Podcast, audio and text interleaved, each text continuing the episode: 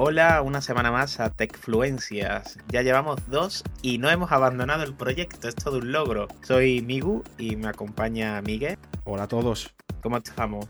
Pues con mucho calor. Para que no haya ruidos en el micrófono, he, he apagado todo y ya lo estoy notando, de verdad.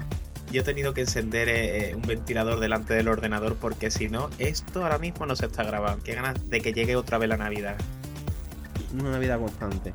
Episodio 4 de Techfluencias en Argentina. Vámonos al invierno. no me quiero ni imaginar lo que, lo que se tiene que estar pasando ahora la gente que trabaja en el campo con todo el calor. Dios mío. Muy sutil, muy sutil la forma en la que estoy metiendo gente que trabaja en el campo, en el campo y tractores. Sí. Y vamos a hablar de la primera noticia, Sí. que es lo que ha pasado con los tractores en Rusia. Y flipante, es que no veas. Sí, bueno, la que se ha liado con los tractores en Rusia y en Ucrania es increíble. El titular dice algo así como que Rusia ha presumido de haber robado tractores ucranianos y ahora la empresa fabricante, John Deere, se los ha desactivado todos de forma remota. ¿Quién es, quién es ese John Deere? Vamos a Bueno, ver. es la empresa, ¿no? Sí, e- es la mayor empresa a nivel mundial de fabricación de tractores y de, bueno, y de material agrícola. Me parece increíble, porque la semana pasada hablábamos del derecho a la reparación y cómo un dispositivo podía perder características si se, si se le hacía una reparación no oficial, como por ejemplo, cómo los iPhone perdían el True Tone eh, si se le cambiaba la pantalla, incluso si la pantalla era original. Y en los tractores, John Deere, si se hace una reparación no oficial, también se puede perder características hasta el punto de que un tractor de forma remota por software se puede romper, se puede dejar como un pisapapeles. ¿Qué es lo que ha pasado? Resulta que después de que Rusia haya robado estos tractores, John Deere ha dicho, ah, sí, pues venga, para vosotros. Y ha dejado todos los tractores muertos. No funciona, pero nada, ¿no? O sea, no arrancan. ¿Qué te parece? U- Impresionante, ¿eh?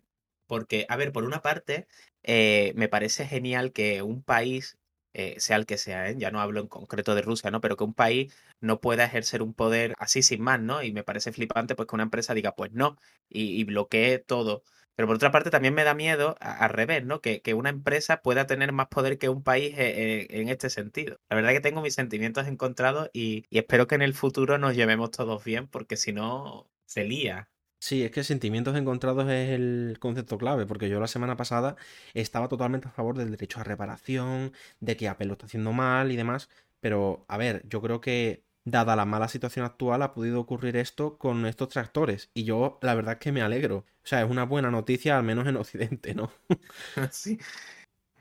Eh, La verdad que, que me flipa mucho y además yo pienso que internamente en la empresa esto habrá gente a la que no le mole. ¿eh? O yo creo que esto es uno de de esos movimientos que te perjudican mucho. Pero también entiendo que Estados Unidos estará un poco detrás de esto, ¿no? Ha pasado mucho que ha habido un movimiento de muchas empresas que han dejado de tener comercio con Rusia, ¿no? Que han cerrado sus servicios, que se han trasladado, ¿no? Sí, e incluso fundadores de empresas que han tenido que huir de, de Rusia, porque Rusia pedía, bueno, exigía a esos fundadores que se permitiese acceso a todos los datos y ha habido ciertas personas, ¿no? Que se han negado, como es el caso del fundador de Telegram, que es una aplicación, bueno, para quien no lo conozca, es una aplicación de mensajería que le hace la competencia a WhatsApp a nivel mundial, creo que es la segunda aplicación de mensajería o la tercera más grande. Y en relación a esto tenemos la segunda noticia, y es que parece que WhatsApp está intentando imitar a Telegram. Y es que WhatsApp ahora va a añadir que si reacciones, envíos de archivo más grandes, me parece que antes la limitación eran 60, mi- 60 megas, puede ser, o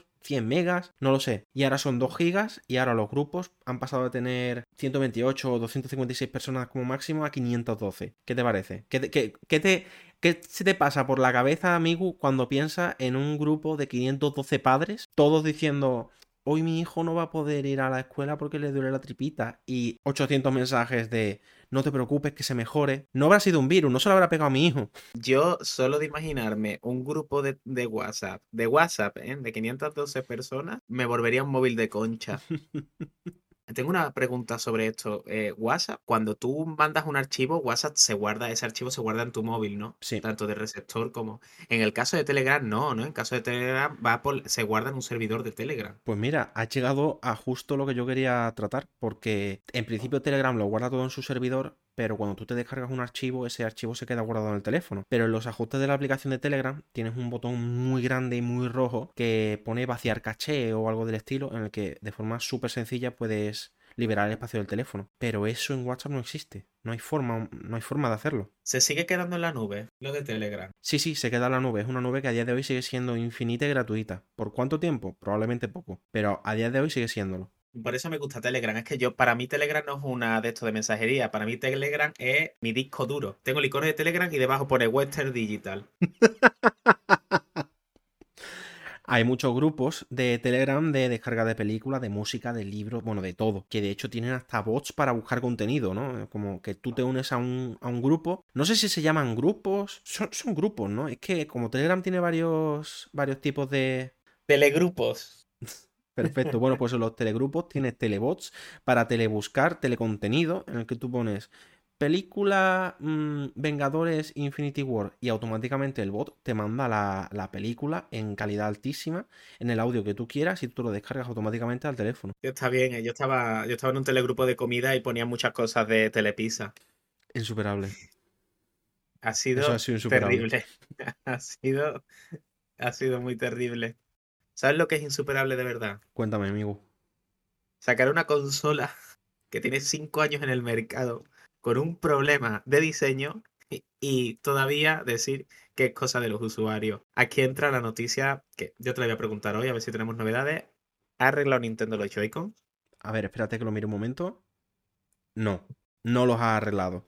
Y para quien no sepa muy bien de lo que estamos hablando, los Joy-Con son los mandos de la Nintendo Switch que tienen un problema de fábrica desde 2017, que fue el lanzamiento de la consola. Y de forma semanal vamos a hacer un análisis muy exhaustivo sobre si han solucionado o no este problema millonario. Pues hablando de, de los Joy-Con, hablando de consolas de la Nintendo Switch que tiene Fortnite, había hasta ahora una plataforma que se quedó sin ella porque se lió parda. Estamos hablando de, de iOS y de iPad OS. Sí, cuéntanos, Migu, por favor, ¿qué, es lo que pasó? Bueno, pues prácticamente eh, los de Epic, eh, que es la empresa de Fortnite, Fortnite, que este juego tan famoso, multijugador de disparos y de construir, básicamente estaba disponible en todas las plataformas. Eh, internamente se podía hacer una compra, pavos se llaman, ¿no? Es como la moneda del juego con la que puedes comprar armas, skin. Sí. Pues bueno, resulta que cuando tú compras eso, pues como en cualquier plataforma, si yo tengo un juego en Steam y tú me haces una compra a mi juego, pues Steam se está llevando una parte del dinero. Como es normal, ¿no? Yo tengo algo publicado ahí, pues, como digo Steam, pero el juego no está disponible en Steam, está en Epic Games.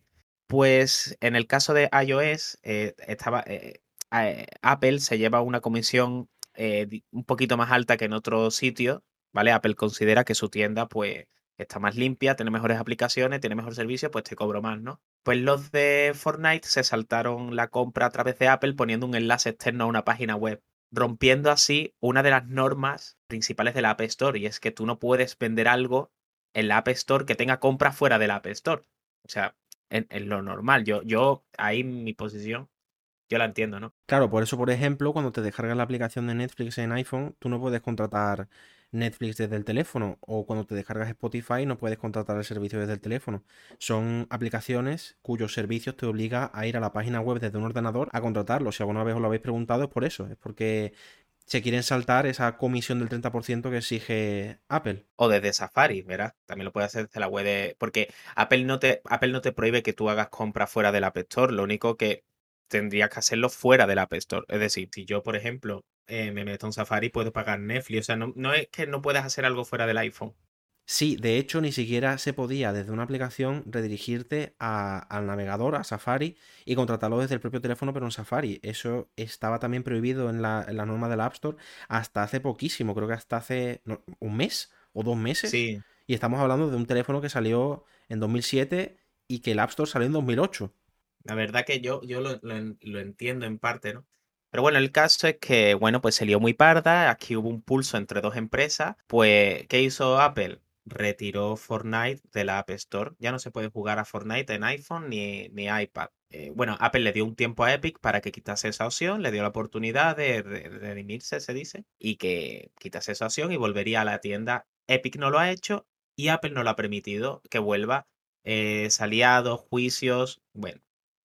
El caso es que hasta hace poco salió un nuevo servicio, el Xbox Cloud Gaming. Para que no lo sepa, es juego en la nube, juego por streaming. Tú tienes juegos de Xbox, pero tu ordenador o, teléfono móvil no está moviendo eso, sino que eso va como Netflix, como, por, como si fuera un vídeo que tú puedes mover. Y Xbox Cloud Gaming no está publicado en la App Store, es una página web. Es una página web que tú le añades a tu escritorio del móvil y puedes hacer a ese servicio. ¿Qué ocurre? Que Fortnite está disponible en Xbox Cloud Gaming. ¿Y qué ocurre? Que Xbox Cloud Gaming, al estar fuera del App Store, al estar disponible a través de navegador, pues nada, que a través de Xbox Cloud Gaming puedes jugar a Fortnite en el iPhone. Vamos, que ha vuelto Fortnite en el iPhone y Apple no puede hacer nada para remediarlo. Bueno, no puede hacer nada que sepamos, porque Apple ha intentado poner escollos a, Xbox de todas las formas posibles para evitar que se publiquen los juegos en, en, iPhone. Digo publicar en el sentido más amplio de la palabra. Porque, por ejemplo, al descargar la aplicación de Netflix, alguien abre la aplicación, inicia su sesión y puede ver una película u otra, ¿no? Desde esa aplicación se accede a todo el contenido. Pero por algún motivo, que es claramente económico, pero no nos vamos a meter ahí ahora mismo, no puedes tener una aplicación en el App Store que sea Xbox mm, Juego en la Nube en la cual al entrar tengas el catálogo de todos los juegos. Apple te obliga a tener una aplicación independiente por cada juego. Y esto es impensable porque a alguien no le cabe en la cabeza tener 50 iconos en el escritorio, los cuales ninguno realmente es un juego, es solamente un acceso directo a un juego en la nube. Bueno, pues por eso existe esta página web que ya Apple ahí no puede hacer nada y por eso se puede jugar a Fortnite. Porque tú te imaginas a Xbox publicando una aplicación de Fortnite en el App Store, que parece una locura, pero es que tal y como están las normas del App Store, sería la opción. O sea, sería lo, lo que realmente se puede hacer. ¿Tú ves a Apple aprobando esa aplicación? El punto de todo esto es que em, Netflix está porque Netflix salió cuando Apple no tenía un servicio de televisión y, claro, eh, tú no puedes meter, yo entiendo que no puedes meter el equipo Cloud Gaming debido a que no vas a vender una tienda en otra tienda, ¿no? Pero no es una tienda. O sea, tú cuando accedes a un servicio como Xbox Cloud no estás accediendo a un sitio en el que tú eliges qué comprar es una aplicación en la que tú, después de haber pagado tu suscripción, todo lo que tienes dentro ya está, entre comillas, pagado y puedes acceder a todo, igual que en Netflix. Pero compite directamente con el modelo de negocio de, de App Store. o sea, yo, ah, yo, entiendo eso. Yo tengo una tienda de flores y las flores que yo vendo, el proveedor adjunta con todas las flores una tarjeta con un vale descuento de más flores, pero si la compras al proveedor directamente. Pues yo en mi tienda que voy a hacer, voy a quitar ese vale de descuento ha sido la peor analogía que he contado en mi vida. Sí, la verdad, me, he perdido un poco. La cosa es que, em, que veremos a ver qué ocurre, ¿no? Porque bueno, ahora Fortnite está en iOS y ya sí que no se puede hacer nada. ¿Tú qué crees que va a pasar? Pues yo creo que nada bueno, porque es una situación súper complicada. Y eso tiene relación con lo que se llama side loading, que es lo que vamos a tratar un poco más detenidamente hoy, amigo. ¿Qué es el side loading? Pues mira, el side loading es eh, el método por el cual uno puede coger su ordenador, puede descargarse una aplicación en un formato que sea, ¿no? En el caso de Apple, el formato es IPA, IPA. Tú te lo descargas, lo instalas a tu teléfono y lo utilizas. Eh, estamos hablando de una aplicación que no te has descargado por el App Store, pero que tienes en tu teléfono y puedes utilizar. A día de hoy esto es un, un sistema que es técnicamente posible hacerlo, pero está al alcance de poquísimos porque es bastante complicado. Hombre, la verdad es que yo he llegado a instalar cosas en mi iPhone como emuladores y cosas así. No he tenido mucho problema a la hora de instalarlo. Claro, a ver, yo también he instalado emuladores y aplicaciones para ver películas y demás, pero aunque tú y yo no hayamos tenido problemas, es algo para una gran parte de la población es, es inalcanzable, sobre todo porque a día de hoy las aplicaciones que te descargas, de forma semanal tienes que ir renovándolas para poder seguir utilizándolas. Y eso es, vamos, eso es inviable para muchos, incluso para mí. Yo no tengo el tiempo o la memoria para acordarme de que, por ejemplo, todos los sábados por la tarde tengo que encender el ordenador, enchufar el teléfono, abrir una aplicación y volver a firmarme cada aplicación que me instale. ¿No se actualizan sola? ¿Qué va? No se puede. A menos que paguen los 100 euros que cuesta un perfil de desarrollador de Apple, con, lo, con el cual te puedes firmar todas las aplicaciones al menos durante un año. Bueno, pero puedes instalar aplicaciones que están firmadas, ¿no? Claro, pero ahí ya te tienes que fiar de los certificados de empresas externas y demás. Lo que estamos aquí hablando es que se está promoviendo que Apple cree un sistema más parecido al de Android, en el que alguien coge su archivo, que en el caso de Android son archivos con extensión APK, se mete al teléfono, se instala y ya no hay ningún problema. ¿Tú crees que esto funcionaría, amigo? Yo creo que, que no. ¿Por qué? Por una parte, me gusta la libertad de que tú puedas instalar cosas, pero yo creo que un poco la gracia del iPhone es precisamente que, bueno, tengas que tener las cosas firmadas y que tengas que pasar por Xcode, que paguen los 100 pavos y tal, que es una forma de tener aplicaciones de calidad, Y que, aplicaciones fiables. y que impide que se mantengan las dos cosas simultáneamente. Es decir, tú, por ejemplo, vas a una tienda y compras un iPhone y al sacarlo de la caja es exactamente igual que como es un iPhone a día de hoy, ¿no? Pero si tú quieres, puedes irte al ordenador y descargar algo e instalarlo tú por tu cuenta. ¿Qué le quita un sistema a otro? Es decir, ¿qué pierdes tú como usuario que solamente descarga aplicaciones de la tienda oficial si yo, otro usuario, empiezo a instalar aplicaciones no oficiales? Calidad y seguridad. Ten en cuenta que al no tener baremo que te exige el App Store, vas a hacer cualquier cosa. O sea, ya vas a empezar a usar aplicaciones de, de mala calidad, que eso, bueno, puede estar más a favor o en contra. Eso ya es una cosa más personal. Yo, por mi parte, sí que me gusta esa limpieza que hay en la App Store, aunque hay mierda, ¿eh? Pero no tanta. Y luego, aparte, yo creo que en temas de seguridad, si cualquiera puede subir una aplicación a internet y no tiene que pasar por Apple, welcome virus a los iPhone. Y eso es algo tan, tan, tan malo. Es decir, a ver, no estoy diciendo que quiera tener virus o que quiera que todo el mundo tenga virus. Yo creo que eh, hay que tener la libertad de poder instalar una aplicación de forma externa. Soy el primero que defiende eso, pero sí que creo que tendría que pasar por eh, mínimo el perfil de desarrollador de Apple, o sea, mínimo que pagues el certificado. Te propongo una situación hipotética, ¿vale? Estoy yo como usuario cualquiera que me quiero descargar un servicio de vídeo en streaming. Y me dicen, bueno, por, eh, para instalarlo te tienes que hacer un certificado de desarrollador que vale 100 dólares. Yo al menos personalmente paso del tema. Y ahora viene otra persona que ha desarrollado un virus, pero con todas las letras, ¿eh? Un virus. Y que dice, ah, mira, pues si pago los 100 dólares de desarrollador, puedo firmar esta aplicación para que cualquier persona se la instale y el virus se dedica a robar tarjetas de crédito. ¿Eso no es totalmente contraproducente? A ver, el punto es que el usuario no tiene que pagar los 100 euros, los tiene que pagar el desarrollador. Entonces, un desarrollador que haga un virus ha firmado la aplicación. Hay una firma. Entonces, sí, puedes hacer un virus, pero eso está firmado. Ese desarrollador en concreto, Apple puede decir, eh, pues tomar viento fresco, este ya no puede publicar aquí. Y se puede hacer un seguimiento. Y sí, obviamente habrá virus, igual que si hubiese libertad total, pero habría un control. En cierta parte te entiendo, pero al mismo tiempo no me convence. Creo que el usuario debería tener la libertad de poder elegir lo que quiere instalarse. El usuario no sabe lo que quiere.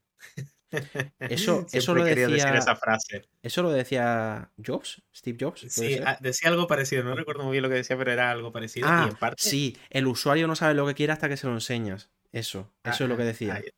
Yo es verdad que siempre he sido muy defensor de, ay, es que Android puedes instalar cosas fuera, no sé qué. Y la diferencia, desde que me he pasado Android en iPhone, es que yo enciendo mi móvil y no me salen 50 carteles de publicidad. Sí, bueno, eso es lo que pasa con el virus Pegasus. Que no nos vamos a meter ahí porque es un tema muy escabroso, pero con ese virus aparece muchísima publicidad al parecer. Pues a la, a la siguiente, de esto, esto en el próximos podcasts se va a hablar. Tomo nota. De todas formas, lo que estamos hablando, eh, por nuestros perfiles, ¿verdad? Que tú eres más un tipo de perfil de trastear, te gusta más la libertad y yo, y yo prefiero, yo soy de esos usuarios que prefieren que le quiten cosas. Claro, que se lo den todo más caído, ¿no? Exacto, a, a Baby, y, coño, soy desarrollador, o sea que cágate. Soy odiado en todo el mundo. Eso, por una parte, a ver, yo veo bien las restricciones. Lo que no veo bien, por ejemplo, es eh, de lo que vamos a hablar a continuación, la restricción del NFC en, en el iPhone. Sí, y es que es una restricción que, bueno, el chip NFC, que es el que se utiliza para pagar con tarjeta en, en un Mercadona, existe en los iPhone desde 2014, desde que salió el iPhone 6, y desde siempre, desde ese momento, ha estado bloqueado y solamente se puede utilizar por, por Apple Pay. Tú tienes, por ejemplo, en cualquier altavoz de cualquier tienda, siempre suele haber Bluetooth para conectarse al teléfono, pero además tienen como una especie de chapita NFC en la que tú acercas el teléfono como si fueses a pagar con tarjeta en un supermercado, pero ese chip lo que hace es que te enlaza automáticamente el móvil al altavoz y no tienes que pasar por el Bluetooth, la sincronización, y eso no se puede hacer en iPhone. Entonces, ¿qué pasa? Pues que la Comisión Europea ha acusado a Apple de, bueno, de, haber bloqueado el NFC sin motivo y demás, y les quiere obligar a liberarlo. ¿Qué te parece? Entiendo la restricción, o sea, no quiero que se me acuse aquí de fanboy de Apple, ¿eh? pero entiendo la restricción del NFC. Es una forma de asegurarte que tu sistema de pago es el más seguro. No permitiendo entradas externas. No puedes permitir que haya copias, no puedes permitir nada. Aquí el NFC solo con Apple Pay a toma viento fresco. Por una parte, entiendo. Por otra parte, me jode. Pues yo antes, cuando era usuario de Android, eh, el Bonobús, que tiene NFC, pasabas por detrás del teléfono y te veía el saldo que tenías en el, mono, en el Bonobús, ¿no? Pasaba el Bonobús y automáticamente se abría la aplicación de autobús y me dice, pues el Bonobús tiene tal saldo. No tenía ni idea de que eso se podía hacer. Es la leche. Lo puedes pasar y automáticamente se te abre la, la aplicación. Quiero un Android. ¿Qué ocurre? En iPhone, pues eso no se puede hacer. Y es verdad que en esos casos, pues sí que es un poquito molesto. Por una parte, entiendo lo de la seguridad de las tarjetas, pero creo que sí se podría liberar y mantener esa seguridad vía software. O sea, y más teniendo en cuenta que en Apple son los maestros de, de la seguridad a nivel de software. Entiendo esa restricción. No entiendo que haya una competencia desleal, porque qué competencia desleal va a haber. Pero, pero sí, por una parte, pues veo bien que se libere. Yo quiero volver a pasar mi bonobús y hacer copias de seguridad de mis amigos. Es posible que estemos de acuerdo, amigo. Es posible que haya ocurrido porque estoy totalmente de acuerdo con lo que estás diciendo. Yo creo que el NFC es algo que debería liberarse y que cualquier persona debería tener libre acceso al chip porque ponte en, no sé, en, en Android tienes Google Pay y tienes Samsung Pay que se pueden utilizar con NFC, pero después el NFC lo puedes utilizar para cualquier cosa.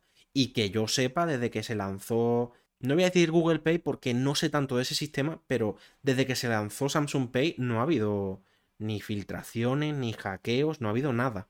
Y, eso es totalmente seguro. Ah, yo creo que, veo eh, que, Apple eh, a veces es muy como muy restrictiva pero porque se la fe venir. Y yo creo que Apple incluso por, su, por ella misma acabaría abriendo el NFC, pero tendría que tener la certeza de que eso va a ser sólido. Para Apple lo, principal en sus dispositivos es la seguridad. Sí, bueno. Y, entiendo el movimiento. Eso que dices de que lo van a hacer ellos mismos, poco se habla de que no sé si es el 8 de junio o el 10 de junio, presentan iOS 16 quién sabe, a lo mejor nos encontramos con que de pronto tenemos ahí la presentación del sistema, ¿no? Que es en, California y vemos en, el proyector enorme un bonobús y a Tim Cook escaneándolo y diciendo, anda, mira, 3 euros, vámonos.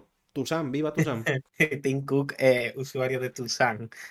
Eso tengo yo que verlo el punto de, todo esto que, que yo, si, si fuese directivo de Apple, después de todas estas historias de la Unión Europea, de gente que se queja con aplicaciones, yo diría, ah, y el iOS 16 sería iOS 16 KitKat y sería un Android. Y ahora te lo comes con papa. La verdad es que eh, veo por una parte de las restricciones, pero que nunca, nunca sabría hacer. Es que pienso en Android y, y me entran sudores fríos, no quiero volver a ello. Para mí la conclusión de todo esto es que parece que la Unión Europea está intentando, ¿cuál sería la palabra? Androidificar iOS, porque entre las noticias de la semana pasada del USB-C y las noticias de esta semana, eh, imagínate iPhone tal y como es a día de hoy y compararlo con un hipotético iPhone que tenga el NFC libre, eh, que pueda cargar aplicaciones eh, de terceros de forma totalmente libre también y que tenga USB-C. Eso, eso es ¿qué diferencia habría entre, entre un iPhone y un, y un Android prácticamente?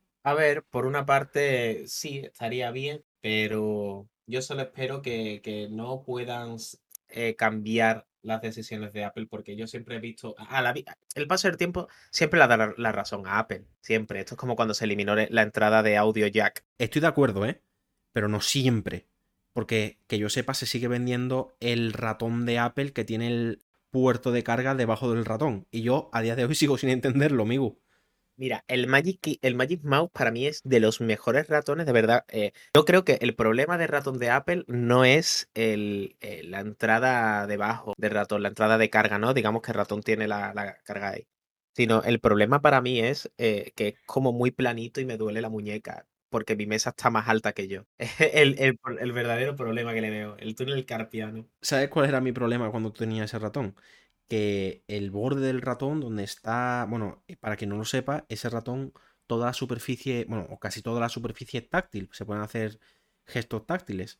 Bueno, pues para mí el borde del ratón estaba tan afilado que me raspaba la piel, tío. Joder. En serio. Pero no era el Magic Mouse 2, era el Magic Mouse 1 el que, el que funcionaba con pilas, vamos. Pues yo ya te digo que yo creo que para mí ese ratón es el, más brutal que hay. Y si algún día lo mejoran un poquito a nivel de que sea más alto y de, será el ratón definitivo. De verdad, yo el tema de pasar de un escritorio a otro, de es un gustazo. Pero bueno, creo que nos hemos ido del tema, Eh, ¿no? lo estaba pensando ahora mismo, nos hemos desviado tantísimo en un momento. El resumen aquí es que de aquí a dos años las cosas pueden cambiar muchísimo, porque podemos seguir como estamos o podemos encontrarnos con un iPhone en el que uno pueda cargar la aplicación que quiera, que tenga USB-C o que no tenga nada, porque Apple es Apple y quién sabe lo que va a hacer. Yo me, yo me gustaría acabar el tema de hoy con una conclusión. Que hay algo que me llama mucho la atención. Eh, en el podcast anterior estuvimos hablando de que eh, la Unión Europea va a sacar su propio YouTube, Twitter basado en Mastodon. Ahora esto, como que quiere que todo tenga USB-C, ¿no? La Unión Europea está ahí diciéndole a las empresas tecnológicas lo que tienen que hacer. Pero luego tú vas a la administración y tienen un precioso Windows XP con fondo de colinas verdes.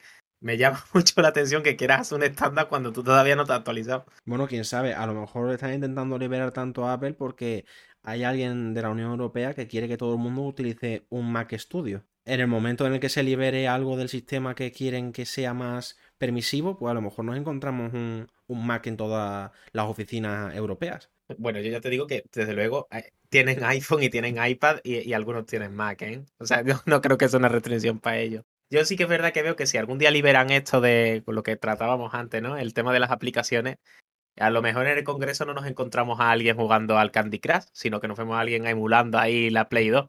Bueno, que por cierto, esto no nos vamos a meter a comentarlo porque es algo muy técnico, pero han lanzado el emulador de la Play 3 para Mac.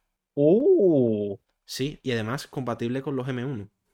Uh, uh, uh. Pues sí. Oye, eso, eso es una, una buena señal. No solo una buena señal, sino que es un programa muy, muy, muy complejo y me sorprende que lo hayan podido pasar a, a, bueno, a la arquitectura del M1, que es un chip nuevo de Apple súper rompedor, ¿no? Que es una tecnología, no es que sea una tecnología nueva, pero es una tecnología que va a cambiar muchas cosas.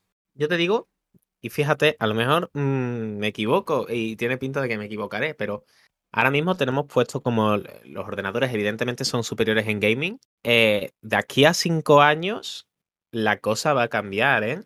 Apple, Apple está tocando, toqueteando mucho temas de potencia, temas, probó el Apple Arcade, ¿no? Como a ver qué pasa, como algo, y ahora con el M1, cuidadito, ¿eh? ¿Tú crees que va a haber un futuro próximo en el que todos los dispositivos de Apple tengan el M1, incluido por ejemplo el iPhone, ¿no? Y se puedan permitir transformar el Apple Arcade en algo totalmente diferente. Para quien no lo sepa, el Apple Arcade es un servicio de videojuegos por suscripción de, de Apple, que son juegos a día de hoy muy sencillos, ¿no? Pero si se hace realmente ese salto de potencia, ¿crees que podrían transformar Apple Arcade en algo más parecido a, bueno, Xbox Game Pass, por ejemplo, que son juegos más potentes? Yo te digo que dentro de unos años estamos jugando al Warzone en el Mac, sin las skins del primero, estamos jugando al Warzone 2 con skins nuevas, pero, pero te digo ya que estamos jugando en el Mac. Va a haber un cambio curioso de aquí a cinco años y en el momento que haya una transición a, a RM por parte de todas, y es una transición lógica y que tiene que ocurrir, ahí Apple ahora mismo va con una ventaja de dos años.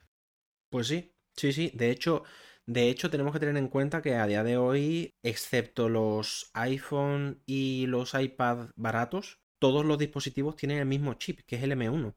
¿Quién dice que de aquí a dos años no van a sacar, por ejemplo, el, no sé, el, el M2 hipotético? Y, y cuidado que, que, el chip que lleva el iPhone eh, no, no, deja de ser una especie de M1 eh, mini. M1, ¿sabes? Claro, claro quiero decir que pero la arquitectura Apple la tiene ya más que... Pero ¿qué tipo de salto en rendimiento va a haber con, el, con ese hipotético M2? Porque, por ejemplo, si lanzan de aquí a un año un, un iPad Pro con ese M2, eso puede ser impresionante. A nivel de procesador, ahora mismo Apple es lo más tocho. A nivel de procesador, eh, no hay que más que ver el, el, M1 Ultra. A nivel de procesador, ¿eh? Entonces yo creo que el M2, si se dedican a gráficos, ojito. Y ya tiene el terreno preparado. Ahora solo hace falta atraer a los desarrolladores. ¿Tú te imaginas que saquen una videoconsola y que Apple, siendo Apple, diga videoconsola 700 euros? ¿Tú te la comprarías? Parece una pregunta muy estúpida, ¿eh? Pero me parece muy compleja. A ver, Apple. Eh, no sé si recuerdas o has escuchado hablar del Apple Pippin. Sí, pero eso tiene ya muchísimos años.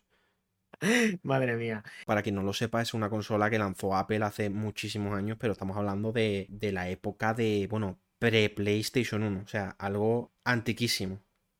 Algo que iba en contra de Steve Jobs. Es un ejemplo, es un ejemplo de eh, el Apple Pipín, es un ejemplo de una Apple que no era Apple. Pero ahora en serio, si a ti te ponen por delante una consola de Apple que cueste 700 euros y que te digan, pues mira, esta consola te va a durar al menos 6 años y va a tener un rendimiento perfecto. Y cuando hablo de rendimiento perfecto me refiero a que normalmente cuando sale una consola, la calidad de su juego va aumentando conforme pasan los años. Pero ponte que sea una consola que se vea lo mejor que puede verse, que esté en su apogeo desde el día 1. Yo, yo apostaría por una consola, más que nada por la filosofía de Apple. Para mí, la única empresa que si se metiese en videojuegos pudiese, pudiera igual a Nintendo es Apple. A Nintendo. Tu objetivo a. Tu, tu, objetivo a derrotar es Nintendo, no es Sony o, Microsoft. Hombre, yo creo que, que, que, una consola de Apple sí que, sí que me pillaría. O sea, tú piensas que esta gente puede soltar pasta para desarrolladores para que le hagan cosas exclusivas. De todas formas, yo creo que ese es un poco el futuro del Apple TV. ¿eh? El Apple TV es un poco consola de videojuegos. Ya te digo que Apple está haciendo unos movimientos muy. Ahora de repente el DualShock y el mando de Xbox funciona. No sé, algo está pasando. Pues, pues va a haber que estar atento, va a haber que estar muy atento, porque es un tema súper complicado. tenemos, tenemos que felicitarnos porque ya, ya somos un podcast de verdad, porque ya, hemos, ya estamos hablando de rumores. Exacto, sí, bueno, de aquí a tres semanas estamos echando las cartas para ver qué, va a ocurrir con el iPhone 17. Oye, una, una sección de tarot tecnológico, cuidado, ¿eh? Bueno, vamos a ver, vamos a cerrar un poquito porque esto ya se nos está yendo de las manos. Noticias que hemos visto hoy. Tractores, Rusia, WhatsApp, Xbox, NFC. La verdad es que diría que todas las noticias de hoy han sido malas. ¿Qué piensas, amigo? es todo como muy negativo, ¿no? Hay que verle el lado bueno a las cosas. Y el lado bueno es que, mira, si tú estás escuchando este podcast, es que uno, tienes dinero para pagar internet. Dos, tienes tiempo para escucharnos. Ese, eso es con lo que yo me quedo. Y una cosa voy a añadir yo a eso, amigo. Si quien sea que nos está escuchando tiene tiempo para escucharnos, que tenga tiempo también para seguirnos en nuestras redes sociales, que nos llamamos Techfluencias en todo en Twitter, Instagram, Facebook, lo que queráis, ahí estamos. Escuchamos, sí, sobre todo Twenty, también MySpace, ahí es donde más tenemos seguidores. Escuchamos sugerencias, escuchamos de todo, leemos y os respondemos. Al menos hasta que se nos suba la fama. Exacto, eh, comentad ahora que no somos famosos, porque el día que seamos famosos, a lo mejor. Ay, me acuerdo de este, estaba a los inicios. Eh, si hacemos un sorteo de una Nintendo Switch, se la damos a él. Ay, vamos a saltarnos las bases legales, cosas así. Bueno, ya con todos estos temas cerrados, esperamos que os haya gustado y nos vemos la semana que viene en el siguiente episodio de Techfluencias. Y recordad que este podcast no es de John Derek, no se va a bloquear en ningún momento.